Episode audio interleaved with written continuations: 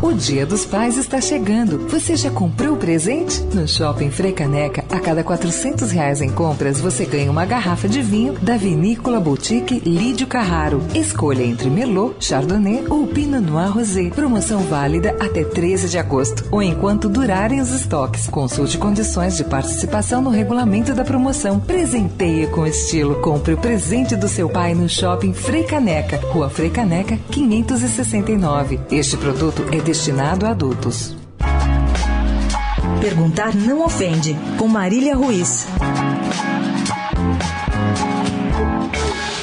A cena triste dos empurrões do zagueiro Rodrigo, ex-Vasco e hoje na Ponte Preta, no técnico vascaíno Milton Mendes, foi o que ficou do melancólico 0 a 0 das equipes anteontem. Sem o som do que realmente aconteceu, assistimos à cena de Rodrigo conversando com seus ex-companheiros após a partida, seguida da aproximação de Milton Mendes.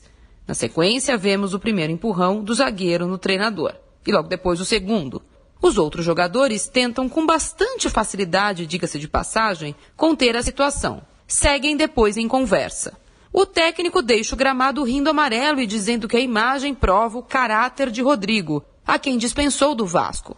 Em tom irônico, diz que o jogador deve ter dor de cotovelo porque gostaria de ainda estar no clube carioca. Rodrigo deixa o gramado logo depois, desdenhando da situação e colocando panos quentes. Surpreendido pelo repórter do Sport TV sobre o que havia declarado Mendes, solta o verbo e diz que ele sim tem o nome na história do clube. Já estava ruim o suficiente para Rodrigo, mas tem tudo para ficar pior porque Milton Mendes registrou um boletim de ocorrência de agressão contra o jogador. Agora ele deve ser denunciado pelo STJD e indiciado pela polícia.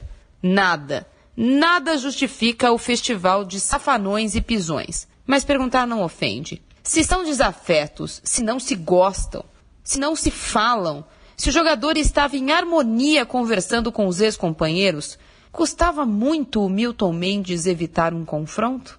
Marília Ruiz perguntar não ofende para a Rádio Eldorado.